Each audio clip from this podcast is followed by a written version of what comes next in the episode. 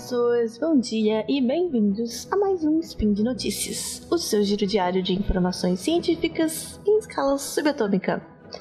Aqui é a Nanaka, de São Paulo, e hoje, dia 21 Coronian, também conhecido como dia 19 de março de 2019, vamos falar um pouco sobre tecnologia. E também transhumanismo? Ou seria transratanismo? Transcamundismo? Ah, ah, é difícil falar isso. Enfim, primeiro vamos falar de um estudo que conseguiu criar ratos com visão noturna avançada e depois sobre uma, um concurso de ciência que um concurso daqueles grandes, nada de escola, universidade, quer dizer, não deixa de ter universidades, mas aqueles parrudos mesmo para incentivar, financiar grandes projetos, grandes inovações que são a promessa do futuro. Speed Notícias.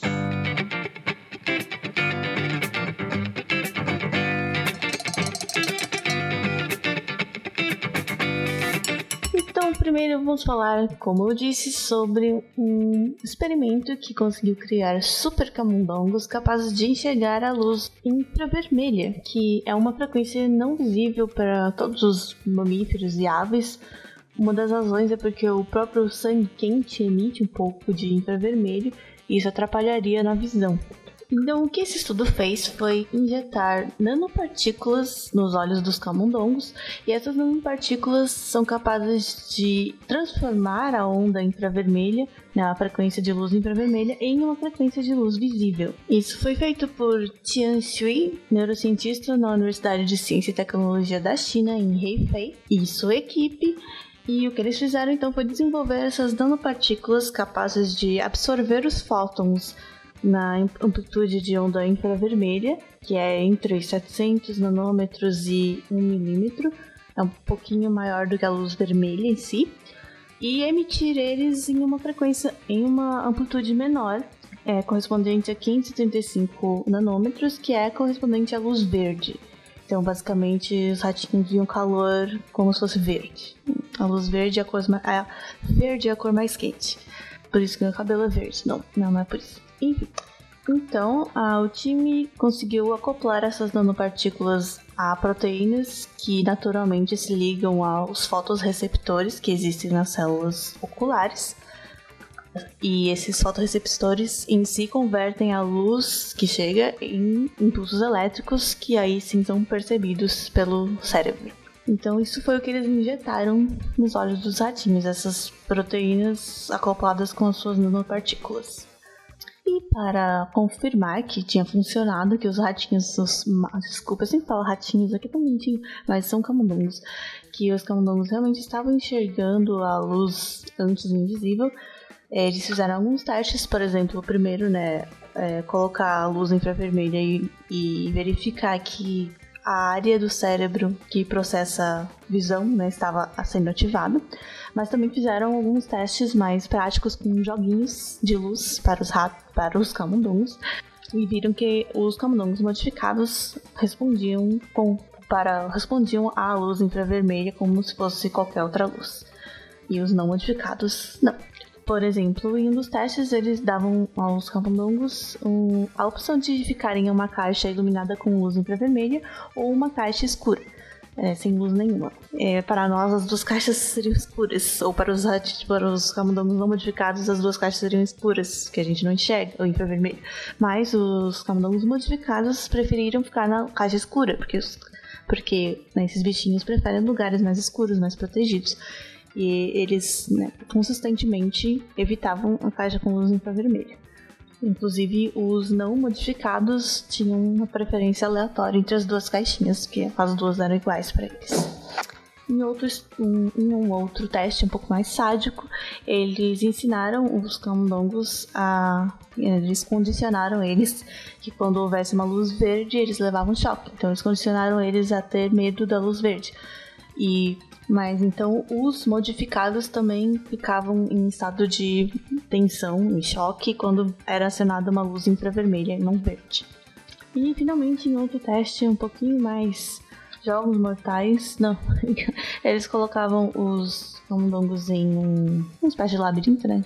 Adoram fazer labirintos com camundongos uma espécie de labirinto com água em que tinha dois túneis iluminados por padrões de luz diferentes, infravermelha, e um dos padrões indicava que o caminho era para um abrigo seco e seguro. E os camundongos modificados escolhiam consistentemente o caminho certo. E, então eles realmente estavam vendo uma informação antes invisível. E aí restam as questões de como aplicar essa tecnologia, né? É, muito interessante, mas, bom, poderia ser usado em humanos, talvez, para fazer a gente enxergar no escuro? Aplicações militares, quem sabe? Talvez num momento de desespero. Mas uma das coisas que poderia surgir desse estudo é essa tecnologia, essa tecnologia de, de criar as nanopartículas que se ligam a uma proteína específica poderia ser usada para injetar medicamentos, por exemplo, para entregar medicamentos diretamente aos fotorreceptores dos olhos, em outras aplicações. Mas aí temos outro problema, não, não só aí, né, mas de qualquer forma, usar essas nanopartículas que eles criaram em humanos tem um problema porque essas que eles criaram elas contêm, um, elas contêm metais pesados. Então as agências regulatórias não queriam aprovar o uso em humanos com razão. E por isso o time lá de Shui já está tentando desenvolver versões orgânicas dessas nanopartículas. E mesmo que fosse usado para melhorar, dar supervisão aos humanos, é meio que seria bem complicado, porque não é como se fosse simplesmente um. Agora você enxerga coisas que você não enxergava antes. Não é só isso. É, existe infravermelho em tudo. tudo, sabe, cor, tanto, tanto cores, né, objetos quanto qualquer coisa que imita calor pode ser um calor refletido, um calor armazenado. Então você iria enxergar, na verdade, um mundo muito mais brilhante e talvez ofuscante, né? Talvez não seja muito legal. Talvez aqueles camundongos estivessem com muita dor de cabeça. Mas, enfim, fica aí, pense nisso. Você gostaria de ter uma supervisão mesmo que fosse um pouco demais? E agora vamos falar dos projetos de ciência de um bilhão de euros, euros, da Comissão Europeia que selecionou alguns projetos promissores para financiar, né, como sendo a ponta, o, como sendo os pioneiros aí que vão guiar o nosso futuro, talvez. Com certeza contribui muito para o avanço da tecnologia, ciência, medicina é, e até em cultura também. Foram seis projetos selecionados é, foi este ano, 2019, que incluem desde melhoramento de medicina por inteligência artificial até realmente projetos de herança cultural, de, o que eles chamam de máquina do tempo virtual. Né? Essa Comissão Europeia atualmente já suporta três desses megaprojetos científicos conhecidos como FET, que significa Emerging Technologies Flagships, ou seja, a NAU de tecnologias emergentes. NAU. Eu escolhi traduzir flagship como NAU porque eu gosto muito dessa palavra. É um navio, sei lá, uma caravela. Eu não, eu não tenho certeza de qual seria o certo. Eu não estudei engenharia naval, mas enfim, é isso. E voltando ao assunto, então a, a, Comissão Europeia já suporta alguns desses projetos, incluindo, por exemplo, um projeto que desde 2013 busca fazer a simulação completa do cérebro humano. é bem pretensioso, mas eles estão aí nessa busca. E cada um desses projetos começa com um investimento inicial de um milhão de euros e ao longo de 10 anos vai ser continuamente financiado em até um bilhão de euros. Então, o tipo de projeto que eles suportam, como você pode ver, são esses que tentam fazer avanços que vão mudar os paradigmas do seu respectivo campo, é, né, juntando a expertise de muitos né, experts diferentes, né, trazendo o top, top da academia e da indústria e do avanço tecnológico na área. E os selecionados deste ano incluem é, um projeto que vai explorar como a inteligência artificial pode melhorar as capacidades humanas, um para acelerar a aplicação clínica de terapias gênicas e terapias celulares, uma iniciativa de medicina personalizada, né, que é aquela medicina que ela não é feita para massa, por exemplo. Você não vai dar um remédio que funciona na maioria das pessoas, porque funciona na maioria das pessoas, você dá esse mesmo remédio para a pessoa na mesma dose, faz uma média e dá. Na medicina personalizada, tem alguns artigos sobre isso no portal Deviante. Ela vai ver realmente tudo que você é, né? tanto o seu genoma quanto sua alimentação, seu, seu estilo de vida, não sei o quê. E aí sim vai receitar um tratamento completamente específico, tanto em dose quanto em, em o remédio em si, etc. E, tal. e dois projetos que é, pretendem tornar a energia solar mais eficiente. Ah, e também o último, uma, um projeto chamado a máquina do tempo, que é menos legal do que parece. É que, né, você chama um projeto de a máquina do tempo também, você está querendo. É um clickbait, né, praticamente. Mas enfim. Não, é um projeto importante, legal, que ele pretende desenvolver métodos para habilitar a busca digital de registros históricos nas cidades europeias. Né? Então, como se fosse uma máquina do tempo para o passado, virtualmente. Isso, a seleção desse projeto em específico, da máquina do tempo, chamou um pouco de atenção porque é, não, não é comum, assim, não, ela não parece à primeira vista ser da mesma laia que os outros projetos selecionados anteriormente, né? É uma coisa mais de cultura e história, não de avanço tecnológico em si, né? Mas para ver como esse assunto está se tornando importante, que a gente não esqueça da nossa história, né? Que a gente tenha meios de entender realmente o que foi que aconteceu e como aconteceu. E que a história não se perca, né? Como acontece em alguns casos por aí.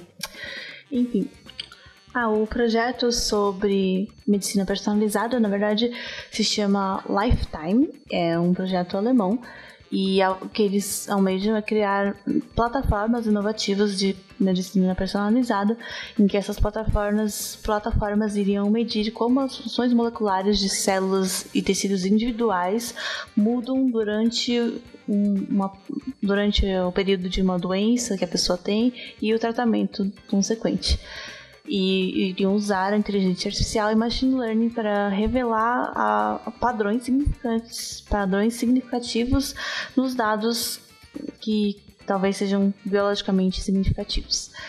Eles também querem desenvolver é, organoides, que seriam é, culturas que imitam um órgão ou uma célula feito de células vivas, né, que, que seriam meio que um modelo de um paciente individual que tem alguma doença. Por exemplo, ah, eu tenho uma doença do fígado, eles vão criar um fígado igual ao meu, com algumas das minhas células, para modelar a minha doença e aí poder, sei lá, fazer testes nesse fígado sem precisar que o teste seja em mim.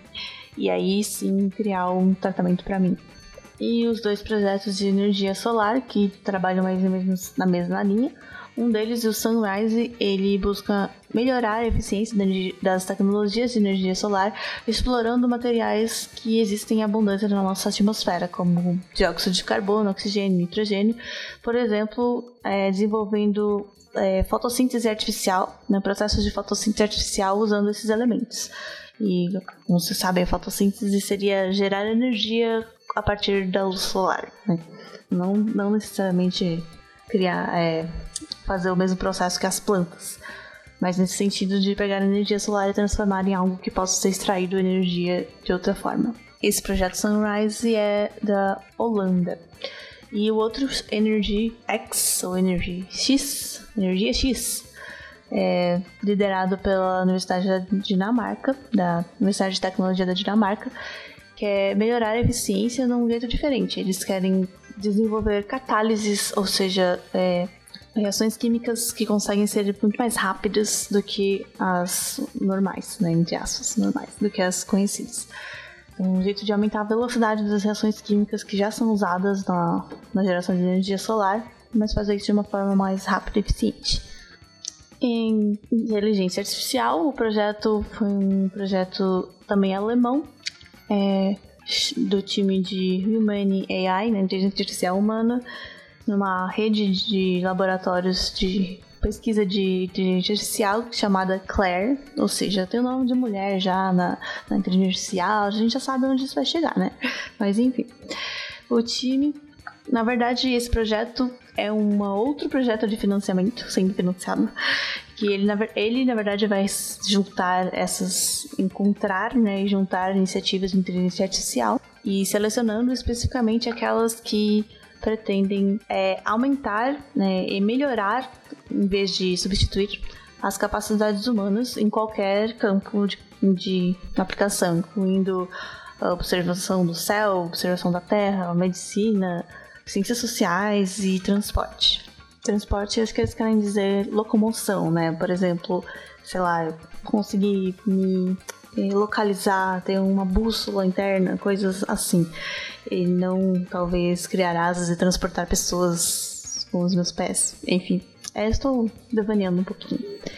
Outro adendo interessante, curiosidade, é que esse, esse grande, essa grande fundação para né, manter esses, todos esses projetos se chama Horizon Europe.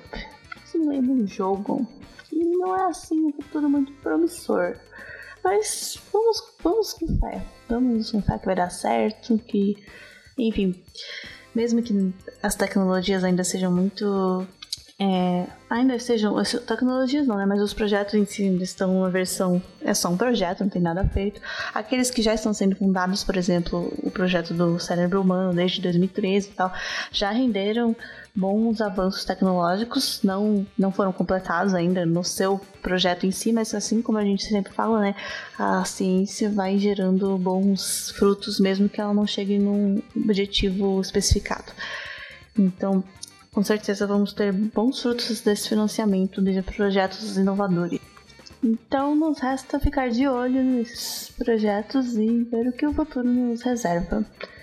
Quer dizer, ficar de olho ativamente. Não, né? não é só observar, vamos realmente pensar, vamos é, entrar e discutir talvez coisas que não tenham sido pensadas, não estejam pensando não estejam abordando certos assuntos que a gente quer botar na mesa, quer participar, mesmo que você não tenha conhecimento ou instrução na, no âmbito científico tecnológico para participar desse tipo de projeto, com certeza discussões são sempre muito válidas e podem gerar também bons frutos. E é isso por hoje. Lembre que todos os links comentados estão no post. Deixe lá também seu comentário, elogio, crítica, declaração ou meme predileto. Lembro ainda que esse podcast só é possível acontecer por conta do seu apoio no patronato do SciCast, tanto no Padrim quanto no PicPay. Então fiquem com poeiras estelares e boa semana, bom dia, até amanhã, até algum dia aí. Tchau!